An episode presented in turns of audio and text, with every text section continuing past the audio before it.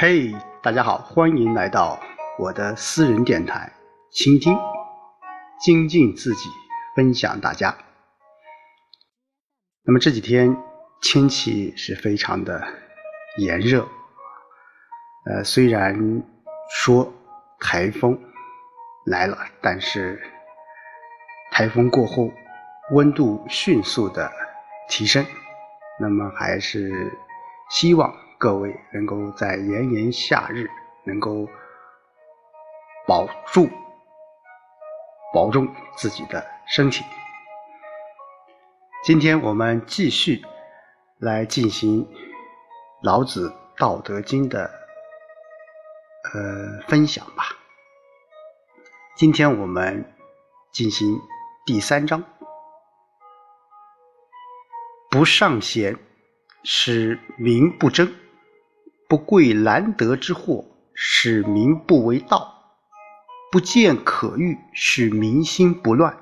是以圣人之治，虚其心，实其腹，弱其志，强其骨，常使民无知无欲，使夫智者不敢为也。为无为，则无不治。好，在这一章当中啊，呃，很多人啊。都认为是老子愚民政策的生动体现的一章，呃，但是我个人觉得啊，在这章当中，呃，老子还是在用他那种无为而无不为的这种思想贯穿当中。首先，我们看“不尚贤，使民不争”。啊，我觉得这一句话，呃，其实它是有一个对象的，应该是指，呃，所谓的领导者不上贤，这个上指的是推崇的意思。什么意思？就是不推崇，你不推崇能人贤士，使民不争，这样人们就不会互相争夺。不贵难得之货，使民不为盗。什么意思？你不去珍爱难得的这些物品，这样人们也不去推道和占有。这句话其实，呃，就是在无论是在这个那个时代，还是在现在，就是我们。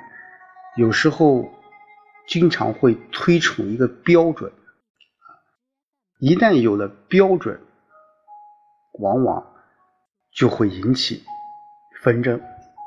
举一个简单例子，一个企业或一个单位，一旦有了标榜什么是好的，那么自然而然人们就会知道什么是不好。甚至会产生一些逆反的这种心理，不见可欲，使民心不乱。啊作为一个统治者，你不去宣扬那些啊引起欲望或者是煽起物欲的这些东西，那这样人们的心思就不会被迷乱。啊，也就是说，这三句话是一起的。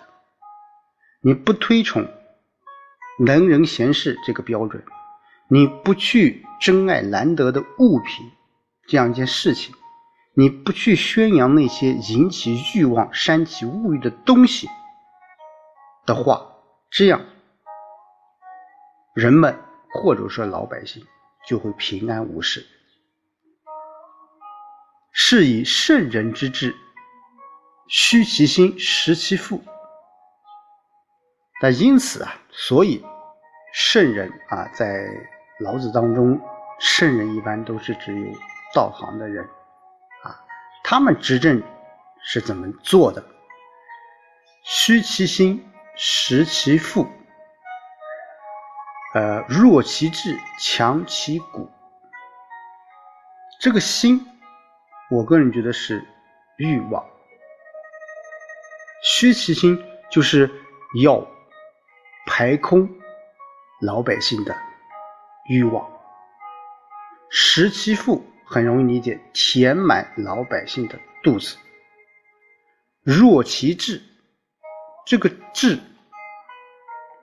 其实就是有一种竞争的意识，就减弱百姓的这种竞争的意识，强其骨，就增强百姓的这种筋骨体魄，常使民无知无欲，就经常使百姓没有欲望。有才能的人也不敢妄为造事。呃，很多人就是把这句话说是呃老子愚民思想当中非常重要的一个点。其实说这句话是前面是有前提的，什么前提？就是虚其心，实其腹，弱其志，强其骨。这样的话才能使民无知无欲。如果你做到了让老百姓的欲望排空了，他们又填饱了肚子，他们又啊没有了很多的竞争的意识，并且他们筋骨体魄都有了增强的话，那么自然而然他们也就无知无欲了。所以这句话它是有前提的，使夫智者不敢为也，为无为，则无不治。经常使百姓没有欲望，有才能这个智者，夫智者这个智者应该是才能的人，也不敢妄为造事。啊，呃，老子当中有一个不敢，不敢，其实在这里面，我个人觉得应该不仅仅只是不敢去触摸。同时，个人觉得是有有一种由底到高啊，由底下向高层这种流动的这种信息。为无为，则无不治也。所谓圣人，他是按照这种无为的原则去办事。这种无为的原则。就是前面所说的“虚其心，实其腹，弱其志，强其骨”。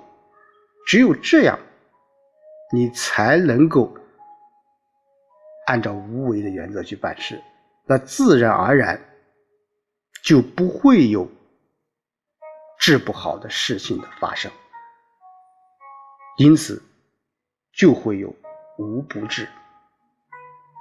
因此，在呃这一章当中啊，呃，我个人理解就是说，老子在推再次的啊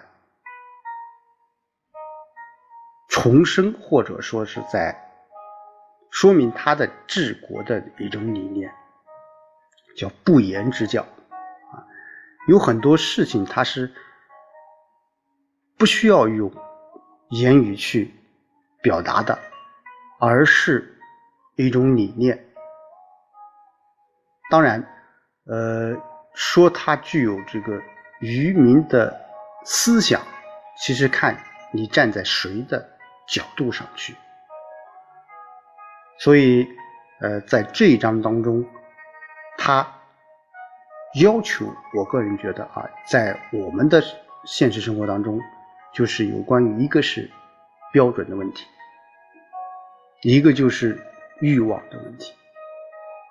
如果大家啊没有一个统一的标准，那自然而然的就不会去争夺。没有一些所谓的欲望，那自然就不会迷乱。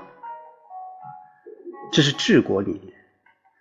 呃，当然，在现实的生活当中，我们现在推崇竞争啊，推崇这个呃，每个人就要具有竞争的意识。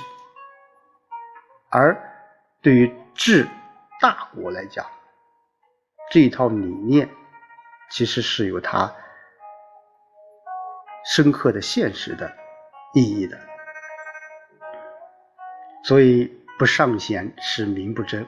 不贵难得之货，使民不为盗；不见可欲，使民心不乱。为无为，则无不治。好的，今天就和大家说到这里，下周见。